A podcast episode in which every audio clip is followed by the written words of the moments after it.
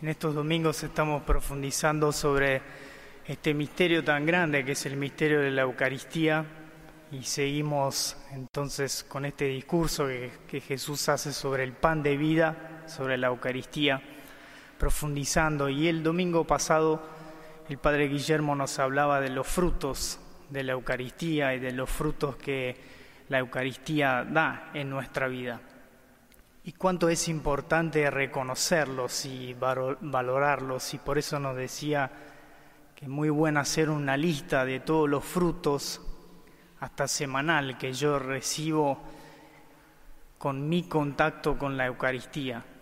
Y pienso que la mayoría de nosotros hace experiencia de esto, que la Eucaristía da fruto en nuestra vida, que nos da muchos frutos, alegría, fuerza, paz, confianza y podríamos decir mucho más. Pero hoy la imagen de la multitud que busca a Jesús y la respuesta de Jesús nos llama a ir un poco más en profundidad. La multitud está buscando a Jesús y Jesús da esta respuesta que parece un reto, diciendo, les aseguro que ustedes me buscan porque han comido pan hasta saciarse. Con esta respuesta Jesús quiere llevarnos un poco más en profundidad para entender más. Una ley que es la ley de la vida cristiana. La multitud se había quedado con ser saciado, pero Jesús con esta respuesta está diciendo, detrás de este sino, que es la multiplicación de los panes, que la Eucaristía, que es un sino, hay mucho más está mucho más que la simple alegría, la paz, la confianza que yo recibo. Estas son consecuencias. Hay mucho más en este misterio. Entonces metámonos un poco más para entender y para profundizar. Es Jesús mismo que nos dice, yo soy el pan de vida. El que viene a mí jamás tendrá hambre. Y así nos explica una ley muy importante para que funcione nuestra vida cristiana. El alimento que nos sustenta, el alimento que nos empuja, que nos da fuerza, el alimento principal es Jesús en la Eucaristía. Es decir, el cristianismo, la religión que vino a traer Jesús, no es una religión del esfuerzo, ni tampoco de la ley, la que tenían los judíos, la ley, cierto, te indica un camino hacia Dios, pero acá Jesús nos, nos está haciendo ver algo mucho mejor y mucho más grande. Vos podés, nosotros podemos comer a Dios. Jesús se ofrece como alimento significa que yo me puedo alimentar de Dios. Y este es el motor para vivir la vida de fe. Es el motor sin el cual no podemos ir adelante. Y por eso Jesús dice, yo soy el pan. El pan es el alimento básico que no puede faltar. Sin ese motor, nos dice Jesús, no podemos vivir la vida de fe, no nos podemos encender y no podemos crecer, progresar y muchas otras cosas más. Entonces, tratemos un segundo de responder a esta pregunta. ¿Qué significa que Jesús nos alimenta, que la Eucaristía nos alimenta y que cuando comemos la Eucaristía comemos a Dios? La ley de la alimentación es una de las leyes más básicas que sustenta a toda la naturaleza.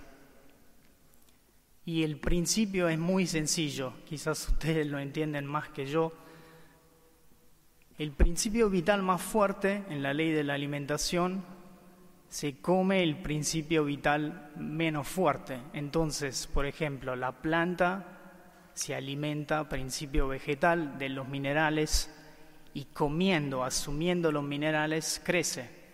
Bueno, si vos le das agua a una planta, chupa los minerales y así crece. Y así si subimos los animales, principio animal, se alimentan de los vegetales, del pasto. Bueno, cuánto es importante que la vaca coma buena hierba para un asado, ¿no? Ustedes saben mejor que yo. Y así en adelante. La ley de la alimentación, la ley que sustenta la vida de fe es la Eucaristía. Pero, y acá está el cambio, con la Eucaristía pasa totalmente al revés. Es decir, es Jesús el alimento que te asimila y te incorpora a vos. Esto es lo que pasa cuando nosotros recibimos a Jesús. Es totalmente al revés. Jesús, que es el alimento que recibís en la Eucaristía, te incorpora a vos. ¿Y qué pasa entonces cuando recibimos la comunión? Jesús nos va dando sus pensamientos, sus deseos, sus criterios, nos asimila a Él, nos incorpora a Él, transforma nuestros pensamientos en los suyos, nuestras prioridades en las suyas, nuestros sentimientos en los suyos. Este alimento, este pan, tiene un poder transformador.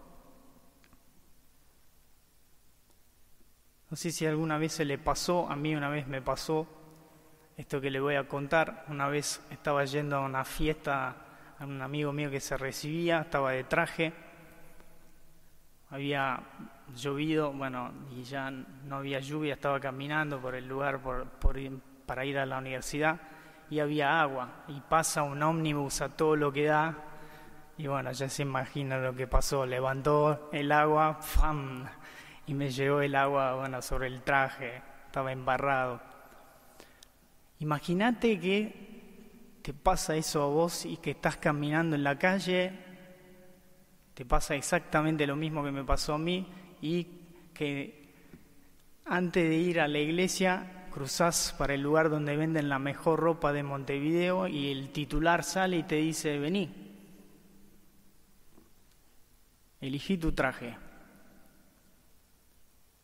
Te saca el traje sucio y te reviste del traje nuevo. Y después te dice, todo tuyo, te lo regalo. Esto es lo que pasa en cada santa misa. Esto es lo que significa que Jesús nos incorpora a Él.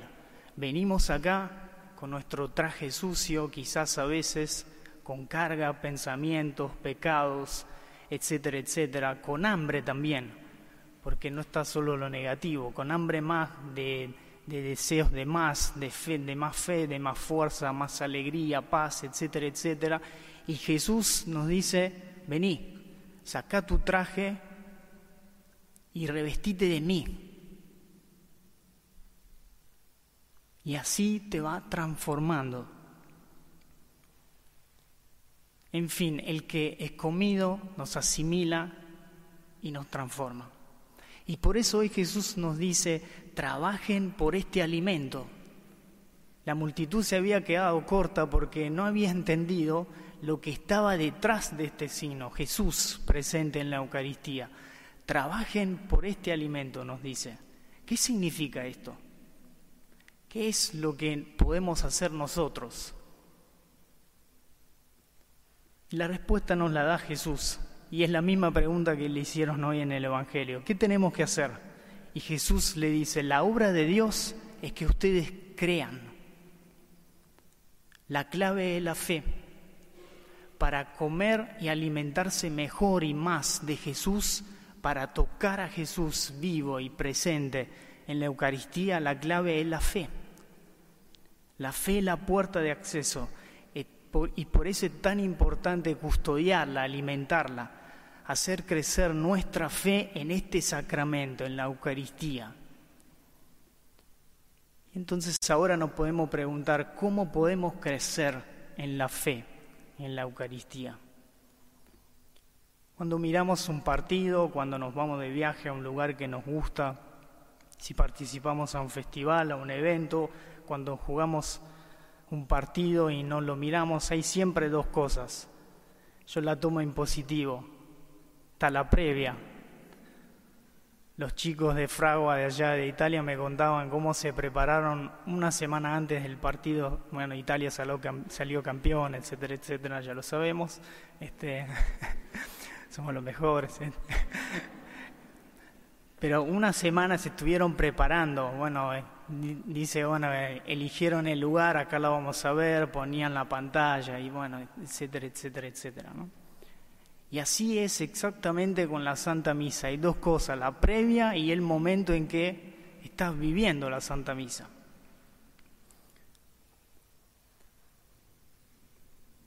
¿Cómo prepararnos mejor? En la previa, antes de la Santa Misa. Unos consejos para alimentar la fe. Durante la semana quizás lo podemos hacer. Para crecer, para alimentar nuestra fe en la Eucaristía, tenés un descanso en el trabajo, tenés cinco minutos, podés pasar a un templo que está cerca de tu casa, ir allá y estar cinco minutos por ejemplo, hacer un minuto de silencio o simplemente pasar y saludar al Señor que está ahí presente en el sagrario y arrodillarte y hacer una buena genuflexión. Nuestra fe se expresa también con el cuerpo. Y así durante la semana ir preparándote e ir deseando. Otra cosa que nos puede ayudar durante la semana para prepararnos a vivir mejor la Santa Misa, alimentarnos mejor de Jesús, es pensar en esto. ¿Qué es lo que le voy a pedir en esta Santa Misa que voy a vivir? ¿Qué paso de fe quiero dar? ¿Qué fruto quiero recibir? ¿Dónde quiero ver el poder de Jesús? Pensar, prepararse, de modo que cuando llego a la misa ya estoy preparado y cuando recibo al Señor le digo, Señor, acá. La Eucaristía es también un remedio. El pan es como el involucro de remedio. Vieron que cuando te tomas un remedio está el involucro. Y cuando se deshace, ahí la medicina se larga y hace su efecto. Así es con la Eucaristía. Y otra cosa que nos puede preparar también es el ayuno. El ayuno hecho con fe. Una hora antes sabemos ya, bueno, que se aconseja no comer, pero es distinto si yo lo hago con fe o sin fe. El ayuno con fe sería no como y bueno, no tomo para proclamar que realmente Jesús es mi alimento. Quiero que Él sea mi alimento y por eso ayuno, porque las otras comidas no son como la que me da Jesús. Y por eso puedo ayunar, para hambriar más, desear más la Eucaristía.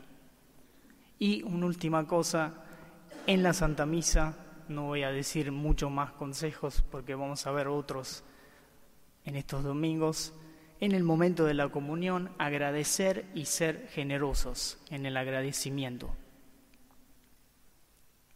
Por 15 minutos Jesús permanece en nosotros, podemos ser generosos con Él y agradecerlo, alabarlo por los frutos que nos da.